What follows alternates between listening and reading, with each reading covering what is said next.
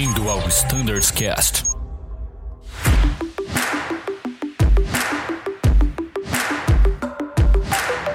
Fala pessoal que acompanha o Standards Cast, como prometido, estamos de volta na continuação do episódio da RST Delta do Embraer.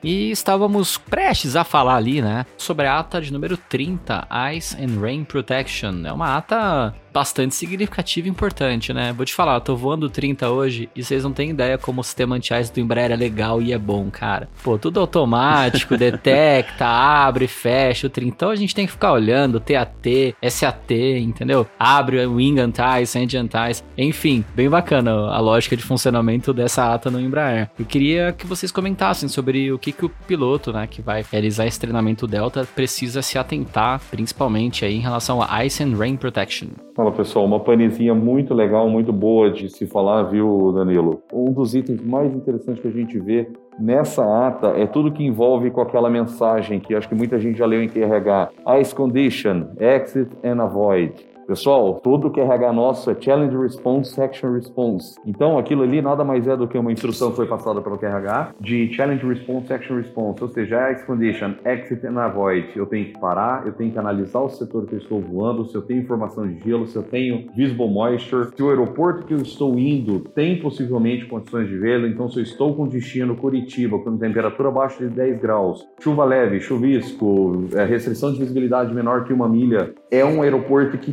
provavelmente vai ter gelo na aproximação. Então, assim, aquela instrução é para ser feita na sua integralidade. Tem, por exemplo, a MS Control Fail, que é uma das panes que a gente passa muito para todo mundo lá. Então, assim, ela é uma pane que pode trigar, por exemplo, uma despressurização. Você avião vai descer, a falha major foi a despressurização, mas terminou a falha, qual foi a falha raiz daquilo ali? O que que trigou aquilo ali? O AMS Control Fail. Volto para a falha de AMS Control Fail e eu vou ver essa frase. Ice Condition, Exit and Avoid. Então, pessoal, eu tenho meus amigos aí que voam ATR. Todo mundo que voa ATR morre de medo, de gelo, está sempre atento com aquele Ice uh, Low Speed, que chama lá, de, de, de velocidade, redução de velocidade que ele pode pode ter porventura de formação de gelo. Então, assim, eu vejo o pessoal de outros equipamentos tão preocupado quanto, e dentro do Embraer, a gente, quando tem uma degradação do sistema de ice protection, eu tenho que tratar aquilo ali com responsabilidade. A gente sabe que a gente vive num país tropical, temperaturas altas, mas às vezes a gente tem camadas de formação de gelo entre 150 ou 200, eu não vou poder navegar nessas condições. Então, assim, sempre atentem-se a essa informação. Acho que é um ponto muito legal, a gente sempre instrui os pilotos na questão de tomada de decisão, solução de problemas e o gerenciamento dessa carga de trabalho. Exato, e assim como como no exemplo que o Anselmo deu, né, de um caso de uma atitude anormal com um pitch alto, a gente induzir um rolamento para reduzir esse pitch, a gente também tem recursos como aviador para sair e livrar rapidamente essa zona de formação de gelo, pelo menos para proteger a nossa aeronave. Então, dependendo do que for possível, lembrar, acelerar o avião, ele tem duas vantagens. A primeira é que você aumenta aquele ram rise e por isso você tem uma TAT maior e por isso talvez você saia da zona de gelo em relação à temperatura. E se você está querendo descer para livrar uma zona de gelo depois de receber uma informação do sistema inoperante, então você está unindo o útil ao agradável. Você descendo em alta velocidade, uma temperatura onde não vai haver formação de gelo no seu avião e indo para uma região ou para um nível de voo mais seguro ali onde o gelo não vai se formar naturalmente. Então é aquilo que a gente aprende aprendeu lá atrás, teoria de voo de alta velocidade. Lembra disso, Brunão? Run Rise, coisa louca, né? Aplicado aqui, cara. Pois é, no Embraer eu lembro quando eu voava em Embraer, às vezes a gente fazia isso, cara, tava naquela camada, o sistema funcionando normal. A gente queria evitar a mensagem de, eu não lembro qual é a mensagem agora, mas de detecção de gelo. Você colocava 10, 15 nós a mais entendeu? Se aumentava a TAT, ele não pegava gelo, saía da camada e pronto. Eu evitei a formação de gelo com outro recurso, o recurso aerodinâmico, né?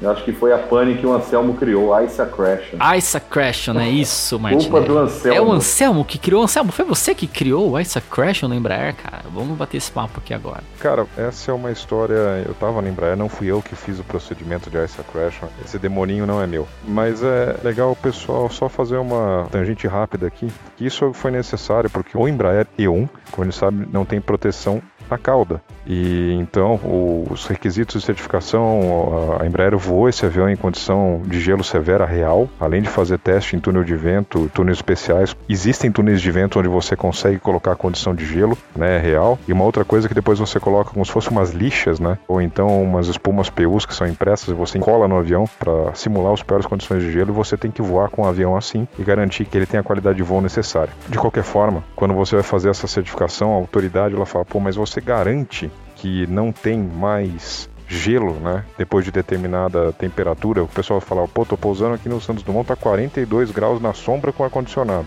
A questão é que na certificação do E1 não foi feita essa demonstração. Por isso que existe essa mensagem de Ice Accretion e você tem que pousar no Santos Dumont com 40 graus no ar-condicionado com 10 nós a mais. Já no E2, a gente já viu que isso foi diferente, né? A Embraer fez a demonstração que abaixo ou acima de certas temperaturas, né, você não tem mais gelo na superfície e a gente conseguiu resetar. Então é só por isso que não tem. Mas o, o ponto que eu coloco é o seguinte, para o pessoal manter essa confiança que o coronel até falou assim, o pessoal do ATR tem um medo e é um medo justificado a aeronave tem as suas características no gelo, no Embraer não é para ser complacente com situação de gelo, mas você tem toda uma proteção que foi pensada, né? E que acaba, no caso do E1, a gente ainda ter esse efeito colateral de você pousar em lugares quentes, né? Com uma adição de velocidade. Tudo por uma questão de certificação. Muito bacana, Selmi. Um detalhe muito legal que eu estava lembrando aqui para passar para todo mundo. Mais uma dica, fica a dica. Pessoal, tem uma tabela, tá? Se vocês tiverem condições monomotor, algumas condições específicas, eu sempre fala P15 ou P16. Se vocês tiverem um tempinho, dá uma olhadinha na P16, tá? P16 ele fala Cat 2 or Icing Condition, tá? Então é uma tabela genérica para condição de Cat 2 ou condição de gelo. E tem uma frase muito bacana que eles falam lá na P16, que é justamente na condição de Ice Anticipated. Então, talvez você não tenha a mensagem trigada tá? No, no, no ICAS ali de Ice Accretion, mas talvez você tenha a condição de gelo, né? Que ele fala assim, exatamente a palavra. Store Protection Ice Speed is displayed or anticipated. Ou eu antecipo. Se vocês estão chegando no aeroporto com condição de temperatura baixa, com visible moisture e antecipa, vocês podem rodar uma P16 para prevenir qualquer trigger de mensagem de Ice Accretion. Também eu acho que é muito legal falar sobre isso daí, porque 99% do nosso treinamento é em condições ali do Galeão, 30 graus, ou Guarulhos, 15, então 99% usa P15, tá? Lembrem-se que existe a P16 também e ela tá aí para ajudar a gente para fazer um Cat 2 monomotor que pode, né, Anselmo? Antigamente a gente tinha uma restrição no HUD A3 e hoje o Cat 2 eu posso fazer monomotor. Excelente, Coronel, Anselmo. Pô, muito bom, acho que ficou bem claro aí pro pessoal dos pontos dessa ata. Teve até dica em Coronel. Olha que coisa boa. Tá fácil demais, hein, pessoal? Momento bizu do Coronel, pô, vale até uma entrada. Exatamente.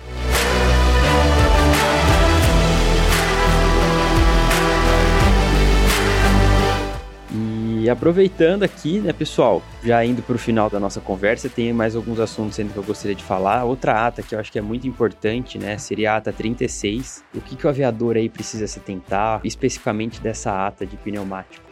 Primeiro, acho que a maior dúvida que o pessoal tem é saber em que momento você faz a descida rápida com uma espécie de memory item, né? Fazendo só comandando a descida rápida para comandar a descida, ou se você requisita o checklist para você fazer a descida de emergência, né? Pelo QRC. Existe uma possibilidade do MGO, aquele mais específico, quando você tem que usar um ou outro. Enquanto você está numa pane que você consegue administrar uma descida para que você possa chegar ao nível 100, sem haver a despressurização do avião ou cabine high altitude, você pode comandar a descida rápida de imediato e fazer a, a descida, né? Lembrando que a diferença básica entre uma manobra e outra é que quando você assume que você está numa descida de emergência, é obrigatório pelo documento 4444 da ICAO que você acione o 7700 no transponder, independente de estar voando em qualquer tipo de espaço aéreo, né? Na verdade, a descida rápida e a descida de emergência são dois movimentos praticamente idênticos, né? Então você só tem essa diferença entre um e outro do acionamento do transponder, né? E a descida rápida vai ser comandada ou vai ser pedida através do checklist apropriado que você tem que fazer, de acordo com o gerenciamento da pane que você tem que ter. Outro mito que algumas pessoas têm é que na descida rápida a gente tem que descer desviando tantos graus da aerovia. A maioria das aerovias aqui no Brasil a gente voa em 5, então tem espaçamento de 5 milhas. Você está no espaço aéreo, um tráfego bem apertado, você já está num assídio, você já está com uma milha de distanciamento entre uma rota e outra, isso pode causar conflito. Então é para a gente ficar atento na nas regras do espaço aéreo que a gente está voando e fazer a descida de procedimento de acordo com o tráfego que a gente está acompanhando, tanto no TQS quanto visualmente. São essas maiores confusões que tem. É isso aí, Mãozinho. A ideia é justamente essa, a gente faz a descida rápida para prevenir um cabin altitude high, né, qualquer coisa ligada com a despressurização ou com a descida de emergência que vai a, a necessitar, como ele falou bem aí do código 7700, a declaração de emergência. Então lembrem-se assim, pessoal, perdi falha de duas PECs, duas leads, sistema de AMS, eu tenho que descer. Como? Descida rápida. E ao longo da descida eu vou fazendo a execução do checklist, que normalmente envolve reset de PEC, de bleed, que gira em torno de um minuto para cada uma. Tá? Então lembrem isso daí. Descida rápida, estou prevenindo. Descida de emergência, eu já estou remediando alguma situação. Perfeito, Coronel. E só para complementar aqui, caso alguém tenha alguma dúvida quanto a descida, o comandante Brondani deu uma aula sobre esses tipos de descida no podcast que a gente gravou, né, Coronel? Ele mostra os três tipos de descida que nós temos no Embraer, né? Basicamente, calma elegância, mesmo se for um cabin altitude high, todos os itens, né?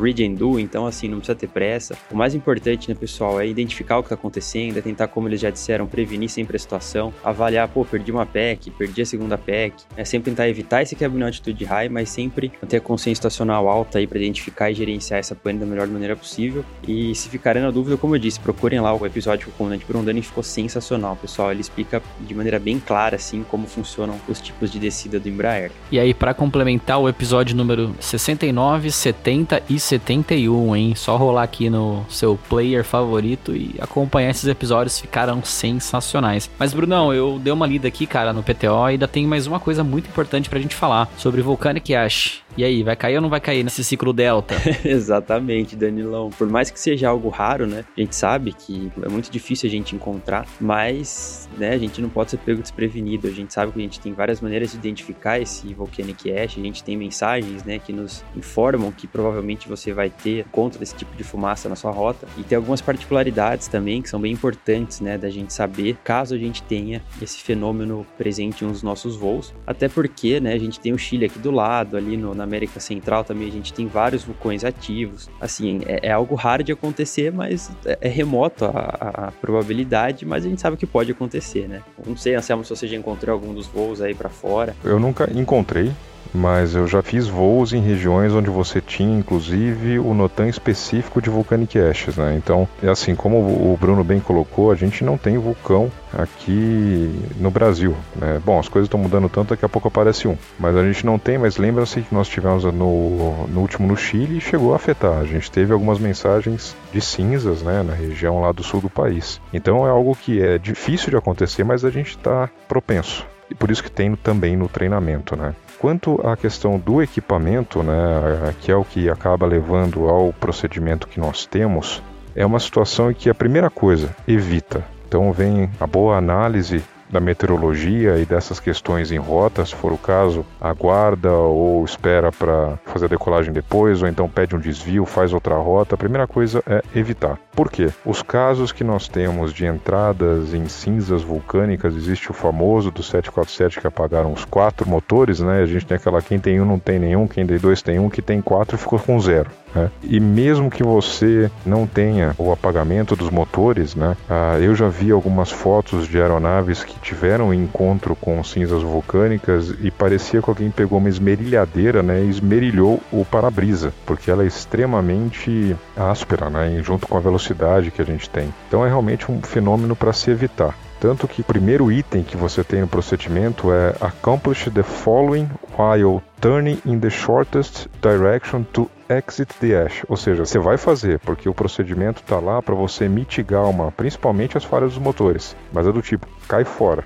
Né, volta, sai daí. Então a melhor coisa para Volcanic Ash é evitar. Ah, não tive tempo, acabei encontrando. Se antes não tinha, determina assim: estou voltando e vou fazer um redestination para algum ponto antes daquele onde eu encontrei né, as cinzas vulcânicas. E os procedimentos que a gente tem são basicamente, se vocês olharem o procedimento em si, você tem a parte para você ligar as ignições, tirar o autothrottle. O pessoal pergunta: ah, por que tira o autothrottle? Porque caso você tenha um encontro com cinzas vulcânicas, o motor muito provavelmente vai começar a ter variação de parâmetros. Consequentemente, né, tendo variação de parâmetros, o que, que o sistema vai fazer? O autotrota vai começar a se movimentar para tentar manter a geração de tração. Só que imagina, você está colocando como se fosse uma lixa dentro do motor. Os parâmetros eles vão começar a, a variar, porque você está desgastando, você está desbastando a parte interna do motor. E aí você tem um autotrota que vai cada vez mais tentando colocar mais potência. Né? Você só aumenta a taxa de desbaste das partes internas do motor, desbaste e desgaste. Né? Então você desengaja o autotrota por esse motivo. E a segunda parte é, caso você tenha disponibilidade e a altitude permita, né,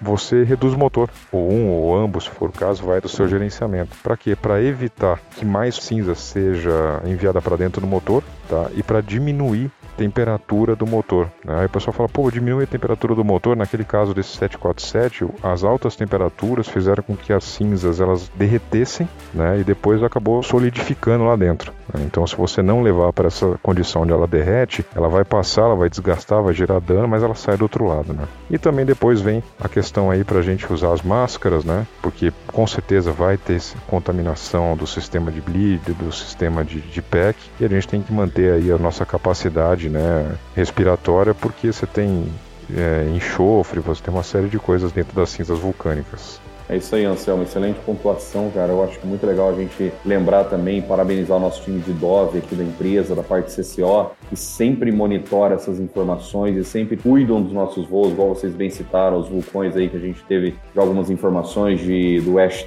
né? Que é o NOTAM de cinzas vulcânicas com validade máxima de 24 horas. Então, assim, a gente tem uma equipe dedicada cuidando dos nossos voos. Se precisar, eles cancelam os voos. Então, assim, realmente, para utilizar um checklist que está lá dentro da aba 14 do nosso QRH é a pior condição, assim. E hoje em dia, com toda a tecnologia que a gente tem, ele está sendo muito bem detectado aí pelo nosso time de Dove, nosso time de planejamento de voo, de CCO, monitoramento. É fantástico. Então, assim, eu acho que é muito legal a gente treinar isso daí lá no simulador para conhecer realmente essa leitura, para a gente ficar mais familiarizado. Essa é a oportunidade que a RST Alpha, Bravo, Charlie, Delta e Echo permite para a gente poder passar e, e, e trabalhar tantas atas diferentes assim de procedimentos. Isso daí é o conhecimento que a gente leva para a vida. Eu, particularmente, aprendo todo o podcast aqui com o nosso Anselmopedia, com todo respeito, tá, meu amigo? Eu aprendo bastante com o time do Fly Standard, então a coordenação realmente, a gente está aqui alinhado para aprender mesmo, para poder passar melhor informação a mais precisa. Excelente, coronel. Como eu já escutei uma vez, cara, essa foi fantástica. O cara falou: ah, qualquer coisa você faz um 360 e volta para trás. essa é boa. Dá um 360, uma virada na vida. Sabe o que é pior? Eu tenho certeza que alguém vai estar tá pensando: não, mas é, é, isso mesmo, tem que fazer um 360. Faz que dá certo no final. Já gostei desse podcast no final da tarde, assim, já, já me lembra muita coisa. É.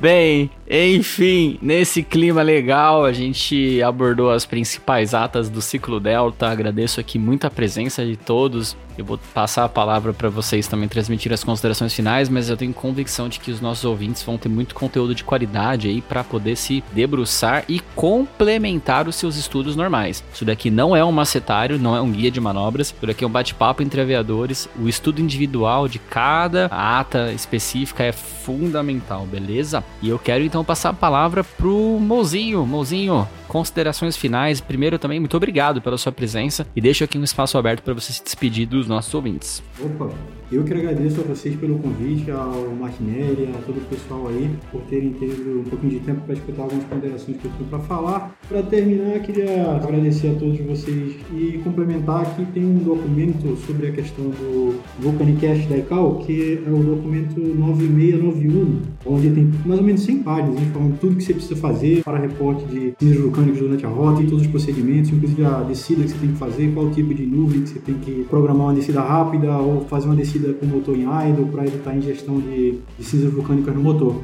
Obrigado, Mozinho. E passo também a palavra para o Anselmo. Anselmo, tá contigo.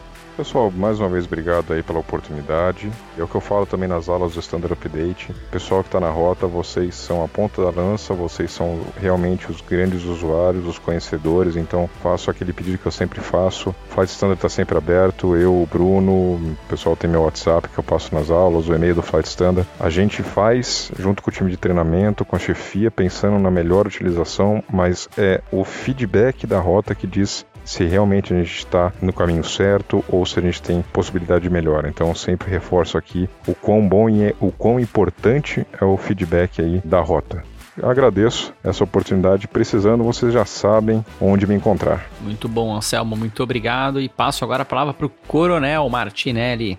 Valeu, pessoal. Valeu, time do Fly Standard aí, do Standardscast. Mais uma vez, uma satisfação participar de um projeto tão fantástico com vocês aí. É importante lembrar, pessoal, a gente está lá no simulador, todo o nosso time à disposição de vocês para tirar dúvida, para trazer, trocar conhecimento, experiências. Eu, eu, sou muito da linha do Anselmo também. Vocês são detentores da informação, então tudo que vocês veem ou discordam, ou acham que poderia melhorar, tragam para gente, pessoal. Tudo é levado em consideração, nenhuma informação é desconsiderada, tudo é muito bem debatido já falado muito pelo Guilherme Voltman, pelo Marinheiro, pelo nosso time da GTO. De tudo que a gente puder fazer para melhorar os nossos procedimentos, a gente vai. Eu acho que a experiência de cada um, soft skills, de habilidades não técnicas, eu acho que conta demais para a gente fazer a melhor empresa, para a gente trabalhar com os melhores pilotos aí. Então contem com a coordenação de treinamentos do EJET, é um prazer ficar à disposição de vocês e estamos trabalhando com vocês. Um abraço a todos, obrigado mais uma vez aí, Danilão. Obrigado, Bruno. Obrigado, Coronel. Brunão, encerra aí pra gente.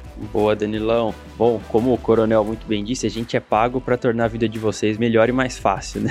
Então, pessoal, vocês sabem, de cor aí nosso e-mail, que é o standardscast.voiazul.com.br. Fiquem sempre à vontade para entrar em contato. Pô, gostaria de saber um pouco mais sobre tal ata ou então tal sistema. Pessoal, e essa ferramenta foi desenvolvida e tem sido feita para todos vocês. Então, fiquem 100% à vontade para utilizar esse recurso que a gente tem. Meu muito obrigado a todos que participaram aqui nesse episódio. Tenho certeza que a nossa conversa foi riquíssima de informações para todos os pilotos da Jet que vão fazer a nossa RST Delta, que vai entrar agora em vigor a partir do mês 7 de 2021. E pessoal, contem sempre com a gente. Ótimos treinamentos, ótimos voos. Forte abraço a todos e tchau!